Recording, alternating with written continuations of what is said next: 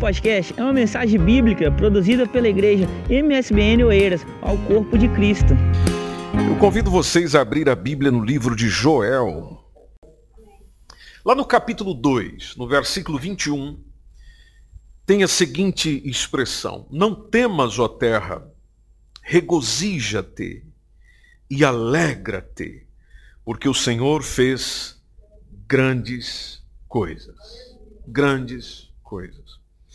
Esse livro de Joel, deixe-me apresentar um pouquinho sobre ele para si.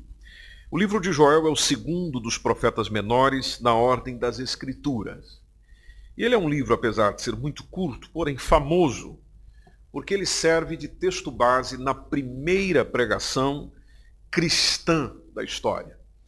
No dia de Pentecostes, o apóstolo Pedro ele usou a profecia de Joel para justificar o que estava a acontecer ali. Então você encontra dois eventos destacados no livro. Uau! Eu falei de eventos, entrou a música, né? Dois eventos destacados no livro de, eh, de Joel. O primeiro deles é aquilo que Joel conta, de uma tal invasão que teria, invasão de gafanhotos e outro que ele nos traz é sobre a efusão, sobre derramamento do Espírito Santo, que talvez alguma vez você já tenha ouvido em algum lugar, que é aquilo que nós lemos em Atos dos Apóstolos, capítulo 2. Então, em Atos dos Apóstolos, capítulo 2, é quando acontece ali aquilo que é chamado de é, derramamento do Espírito Santo. É quando, é quando a igreja começa, é, é quando a igreja inicia. E a declaração de Joel uma das declarações de Joel, que inclusive o apóstolo Pedro fez citação naquele dia, é a que está no capítulo 3. Não é essa que nós lemos, mas é aquela que está no capítulo 3. Ah, ah, aliás, capítulo 2, isso mesmo, só que no versículo 32, quando ele diz: Todo aquele que invocar o nome do Senhor será salvo. Todo aquele que invocar o nome do Senhor será salvo. Qual a importância dessa mensagem? Bom, deixa, eu te, deixa eu te explicar. A importância da mensagem tem a ver que ela repercute na, na compreensão de salvação. Ou seja, ela apresenta como é que se dá o processo de salvação, de, de eu ser salvo, de eu ser livre. Quando Pedro cita essas palavras em Atos, no capítulo 2, a gente percebe entre o versículo 16 e o versículo 21, ele aplica o significado dessa frase sobre invocar, chamar, trazer o nome de, de Jesus Cristo, do qual é o único que se pode ser salvo. Essa é a mensagem que a igreja vem trazendo desde o seu princípio. E o Natal nos remete a essa mensagem novamente. Porque o Natal tem a ver com o nascimento de Cristo. Mas quem é Cristo? Quem é Jesus? O que, que eu posso falar sobre ele? Bom, oportunidade nós recebemos no Natal. Aliás, nessa semana o que mais nós vamos ouvir, se é, se é que você já não está a ouvir, é de desejar um bom Natal, que seja um bom tempo na sua casa, um excelente tempo com a sua família. Veja, nós desejamos boas coisas no Natal. E por que, que nós desejamos boas coisas no Natal? Bom, tem a ver com a sua existência, tem a ver com a justificativa da sua existência, que é algo bom. O nascimento de Cristo, a vinda de Cristo, a manifestação de Cristo é algo bom. Por isso que é chamado dentro do próprio Novo Testamento como boa notícia para todo o povo. Mas pensa aqui um pouquinho comigo antes da gente ir embora. Na, na primeira noite de Natal, é, mesmo sem luzes coloridas em casa, é, sem pinheiros decorados, como a gente tem em casa e, e vemos por aí, é, sem Pai Natal ou renas, enfim, tudo isso que nós acompanhamos nesse tempo, o que é que nós vemos acontecendo? Nós vemos acontecendo as coisas de uma maneira muito simples. Era uma noite comum em Belém. Não, não havia nada de diferente em Belém. Não havia luzes em Belém. Não havia festa em Belém não havia famílias reunidas para esperar o Salvador em Belém. Não, foi tudo muito simples. Foi na simplicidade de um estábulo. E estábulo serve para abrigar o gado. O, o, o Salvador anunciado, o Salvador que se, que se recebe, é aquele que foi colocado no tabuleiro de alimentação de animais que é a manjedoura. É, é naquilo que se coloca o Cristo, o Salvador.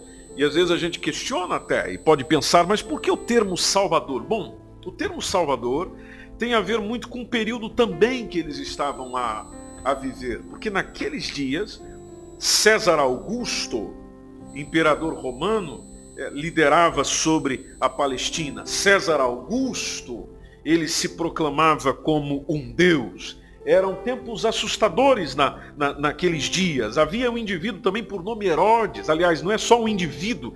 Herodes é uma família, os Herodianos. É um título, não é um nome precisamente dito. Mas o Herodes daquele tempo estava reinando sobre o território de Israel. E o Herodes era um indivíduo difícil. Herodes executava pessoas sem piedade. Naqueles dias ninguém era livre para fazer o que quisesse, como quisesse não havia liberdade, havia apenas uma pergunta de quando que isso vai acabar. É, é, quando que as coisas vão mudar? E dentro da, da ideia de um povo que, que falava de Deus e temia Deus, a pergunta era quando que Deus, esse Deus de Israel, vai fazer alguma coisa? Bom, é no Natal que a gente lembra que Deus decide se manifestar, que Deus decide se materializar que Deus decide se, é, se encarnar, se humanizar. E a partir de então é que a história começa a mudar. E é claro, como já acrescentou Isabela no início da reunião, é uma história cheia de milagres. Primeiro, nós já temos uma virgem gerando um filho sem intercurso sexual. Depois, nós temos um eterno, ou seja, o Deus eterno, usando o físico, usando a matéria para se revelar de uma maneira completa no mundo. O apóstolo João quis falar disso, o apóstolo João quis expressar isso, tanto que ele começa na sua epístola, que é o quarto livro do Novo Testamento, logo no capítulo 1, versículo 1, ele já fala de Cristo existindo antes, de Cristo estando com Deus antes. Aí no versículo 14 ele diz que o Cristo se torna um ser humano. Deus se faz ser humano e ele passa a morar aqui. Alguém cheio de perdão, amoroso, verdadeiro, passa a morar entre nós. E o apóstolo João até diz no versículo 14 do capítulo 1, nós vimos a sua glória. João dizendo, eu estive, eu caminhei com ele, eu, eu encostei a, a minha cabeça no ombro dele. E a gente viu a glória, a, a, a, presença, a manifestação dele, a forma dele, o, o, jeito dele ser, o jeito dele se apresentar, o que ele nos disse, o que ele nos falou. A gente ficava ali ouvindo. E ele nos falou tanta coisa de João, que no finalzinho da epístola, se a gente fosse registrar tudo conforme João, ele hiperboliza, ele coloca uma hipérbole dizendo, nem todos os livros da terra teriam condições de registrar tudo aquilo que ele nos falou. Foi muita coisa para a gente. Aliás, já é muita coisa na chegada dele. Porque nós, nós contemplamos no relato do nascimento, Jesus é, é, manifestado em duas belíssimas poesias, que depois você pode ler, uma delas é o Cântico de Maria, está logo no capítulo 1 de, de, de Lucas, entre o versículo 46 e 55, onde o, a Maria exalta, a mãe do Senhor, aquela que deu a luz a ele fala disso, ela fala dessa experiência, ela fala desse momento que ela está vivendo. Depois tem João, aliás, Zacarias, o pai de João Batista, que também ao, a, a, a fazer o seu louvor, a fazer a sua, o, a sua adoração, que é uma, uma oração chamada de Benedictus de Zacarias, e ele quando expressa sobre a vinda do Salvador, sobre a vinda do Senhor, é, tendo ali o seu filho precursor do Messias, nas suas mãos, ele expressa tudo que ele estava vivendo, tudo que ele estava sentindo. Era um momento de libertação para o povo. Dentro da família desse Jesus está lá o José, um homem piedoso, um homem que, ao saber da gravidez dela, simplesmente intenta deixar Maria. Eu não quero difamar essa mulher. Essa mulher ficou grávida sem a gente se envolver. Eu vou deixar ela aí, eu vou embora. Aí tem uma intervenção divina dizendo, não, rapaz, não vai embora porque aquilo que está acontecendo com ela é coisa minha, é coisa, é coisa do Senhor, é um projeto divino. E eu, como Deus, posso fazer o que bem entendo. O que eu quero fazer, eu faço. Principalmente se for para a salvação do ser humano.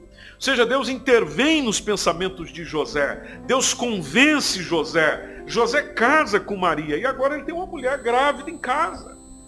E nesse tempo, quando ela está grávida em casa, chega uma, uma ordenança política de fazer o censo. Você encontra isso em Lucas no capítulo 2, logo a partir do versículo 1, por aquele tempo, César Augusto, que falei dele agora há pouco, o imperador romano, ele decreta que se fizesse um recenseamento de toda a nação.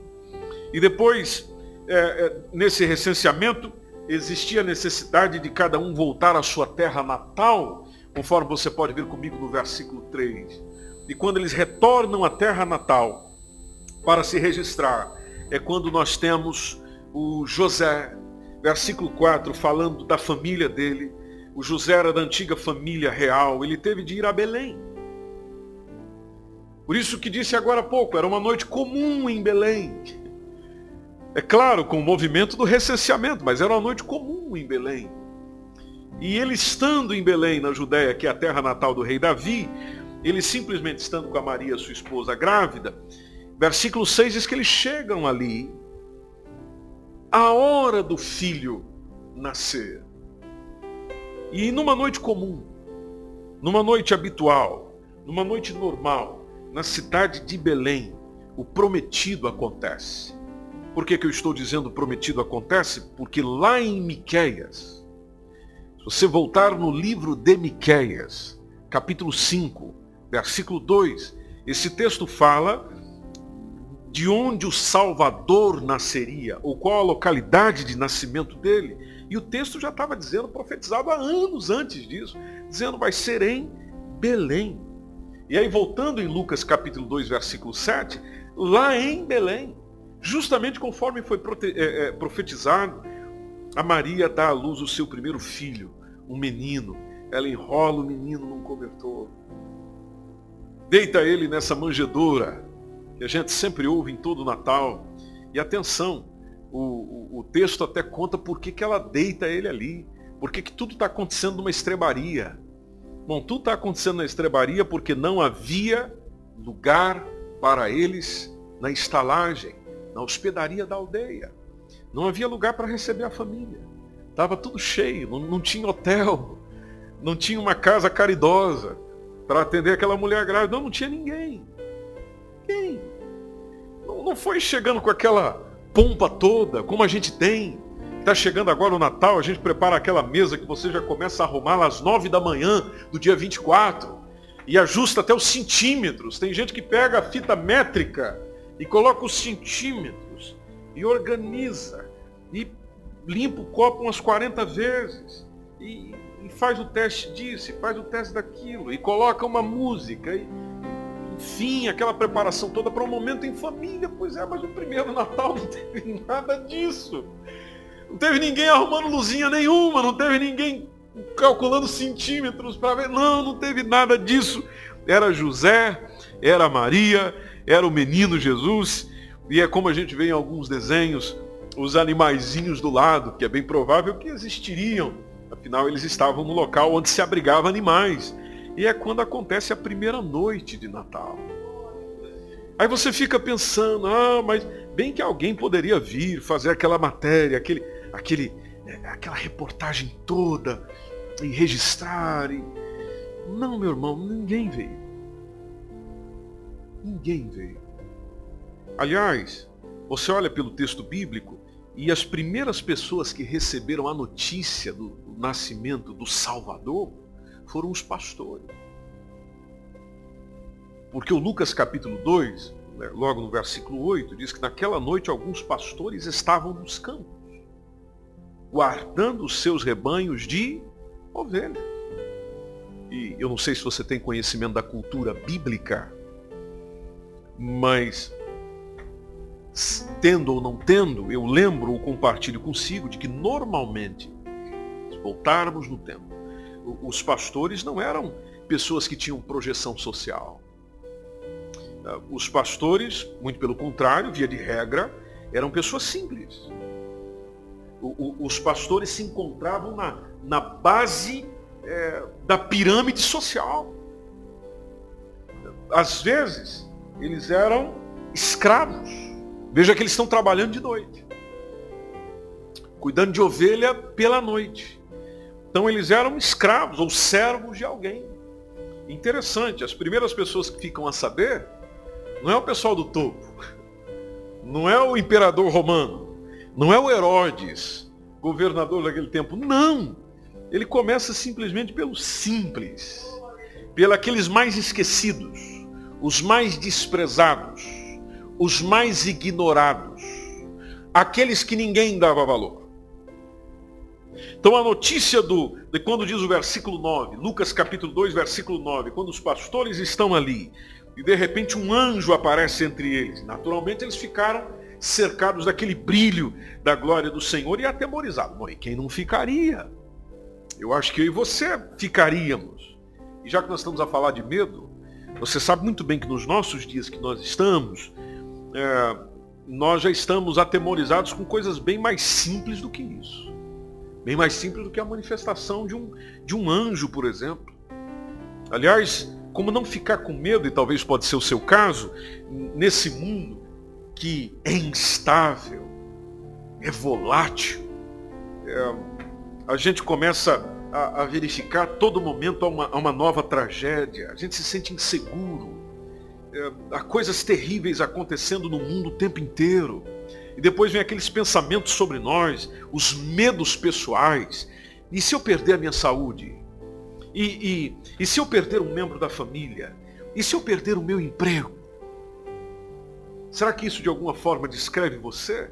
Veja que há muitos Cs, e C, e C a passar na nossa cabeça o tempo inteiro e às vezes o medo gera em nós uma sensação de desamparo total.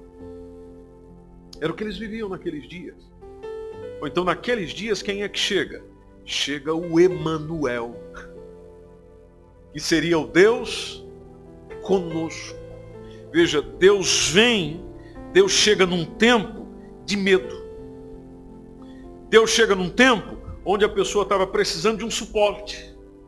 Deus chega para aqueles, na simplicidade do seu nascimento, para aqueles que estavam dependendo de um, de um, de um sustento, para pelo menos, não é um sustento financeiro, mas para se sentir seguro, para sentir que existe alguém que se importa, para sentir que há, há, há sentido no viver. E onde nós olhamos para esses textos e tantos outros, a gente simplesmente vê a intenção de Deus a ideia de Deus em se humanizar, em se fazer gente, em se fazer homem, para não desamparar. Não deixar os seus filhos desamparados, precisamente numa situação de angústia e de adversidade que é profunda. Então eu posso resumir para você e vou concluindo. De que a primeira mensagem do Natal foi qual? Tomando aqui pelo anúncio que os, os, o anjo fez. A primeira mensagem do Natal foi não tenham medo. Não tenham medo. O primeiro que anunciou após o nascimento do, do, Messias veio justamente com essa frase. Porque ele veio falando, eu lhes trago, isso está no versículo 10, Lucas capítulo 2, versículo 10.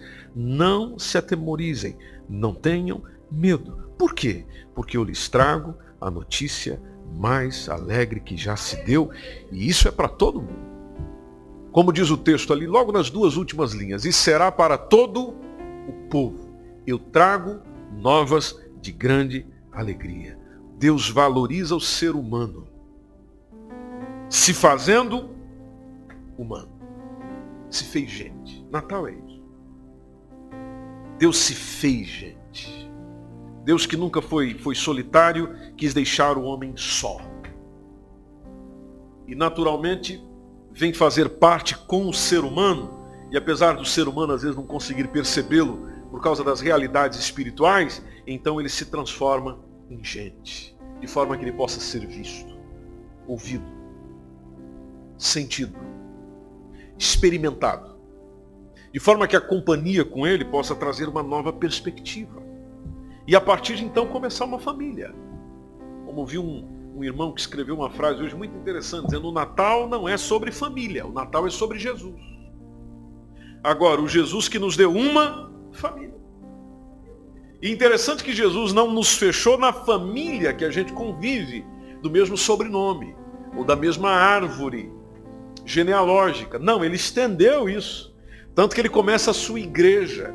Ou seja, pela sua igreja ele estende para a família de Deus. Aquela ideia do você não está só. Eu estou formando para si uma família, e uma família diversa, uma família com várias línguas, uma família de várias tribos, uma família de várias é, nações. Então há uma família, porque eu não quero que você esteja, eu, quero, eu não quero que você esteja só. Eu quero ter contato consigo, eu quero me fazer presente para você, por isso que o presente sou eu. Natal é isso, presente sou eu, ou seja, eu por meio de Cristo. Conforme disse Deus, estou me manifestando, eu estou sendo presente para que você nunca mais se sinta só. E ele possa chegar como ele chegou diversas vezes para os seus discípulos, e essa palavra fica para nós hoje também, dizendo: E eis que eu estarei convosco quantos dias? Todos os dias, até a consumação dos séculos, ou seja, até tudo é, acabar. Eu estou. Por isso, não tenham medo. Não tenham medo. Meu irmão, amigo, amiga que está com a gente aqui, ou você que nos acompanha pela internet. O primeiro, a primeira prenda, o primeiro presente do Natal não foram do bom velhinho para as criancinhas. Não. O primeiro presente de Natal foi o dom de Deus, foi uma prenda de Deus via Jesus Cristo para nós. Porque ele amou o mundo de tal maneira. Ele amou o mundo. E quando fala amou o mundo, amou a gente. Amou gente. Não é coisa não, é gente, povo. Você, eu. Amou-nos de tal maneira que deu. Deu. É como você e eu fazemos nesse Natal. A gente chega lá para a pessoa que nós amamos e damos. Ou então ele amou e deu. Deu o seu único é, filho, filho unigênito, para que todo aquele que nele crê não pereça, não esteja só, não sofra a condenação, mas simplesmente tenha vida eterna. Ele quis se fazer presente. Nós resta agora aceitar o presente. Natal é isso. Veio para remover o medo, veio para remover a solidão, veio para remover a tristeza de alma. Você sabe do que eu estou falando. Eu estou falando e você sabe do que eu estou dizendo. Tristeza de alma, onde você tem aquilo, mas não tem o principal. Você tem aquilo que às vezes batalhou a vida inteira para ter, mas não tem alegria, não tem sossego, não tem bem-estar no teu coração. As notícias te aprisionam. As más informações que chegam nos seus ouvidos te colocam como se você estivesse num calabouço. Você fica sem ação, você fica triste, você fica desanimado no nascimento do Senhor é para justamente retirar o medo. Por isso que ele precisa nascer em você. Em você. A partir do dia, a partir do momento que ele nascer em si. Então essa salvação, esse Cristo, esse Messias, esse prometido, ele é entendido como naquela noite foi entendido pelos pastores na cidade de Belém. Não precisa ser propriamente no dia 24 ou dia 25 de dezembro. Pode ser hoje, no dia 20 de dezembro, que ele nasça em si, que ele comece a agir em si, que ele comece a existir para si. Porque este é o maior presente que nós temos justamente no Natal. Até porque Deus não dá um presente que se consome. O presente que eu vou entregar para alguém, ou que você vai receber de alguém essa semana, ele vai se consumir ele não vai durar eternamente. Agora, o presente que Deus traz para nós é aquele que permanece. Deus, permita-me colocar isso nessa frase. Deus nos dá um presente é, de forma que acaba com aquilo que nos consome. Tristeza, solidão, desamparo, desassossego, falta de paz. É isso que te consome. E o Senhor vem e simplesmente traz essa, essa possibilidade de superar o medo, superar a solidão, superar o desespero, superar o desassossego, superar a falta de paz, superar a falta de sabedoria. Sabedoria tão necessária para os nossos dias. Ele simplesmente se apresenta dizendo: Eu sou o presente que quero continuar fazendo com que a sua vida tenha vida. E vida com abundância, conforme ele mesmo disse. Por isso que eu encerro voltando no Joel 2 e 21. tomando essa expressão dizendo: Não temas, ó terra. E aí, esse terra você pode pôr seu nome. Não temas, regozija-te, alegra-te. Por quê? Porque o Senhor fez grandes coisas. E o grande presente está disponível a si, nesta noite, e se chama Jesus. Esse foi mais um podcast, uma mensagem bíblica produzida pela igreja MSBN Oeiras. Siga-nos nas nossas redes sociais, Facebook e Instagram. Subscreva o nosso podcast e também o nosso canal do YouTube. Saiba mais informações em msbnportugal.com.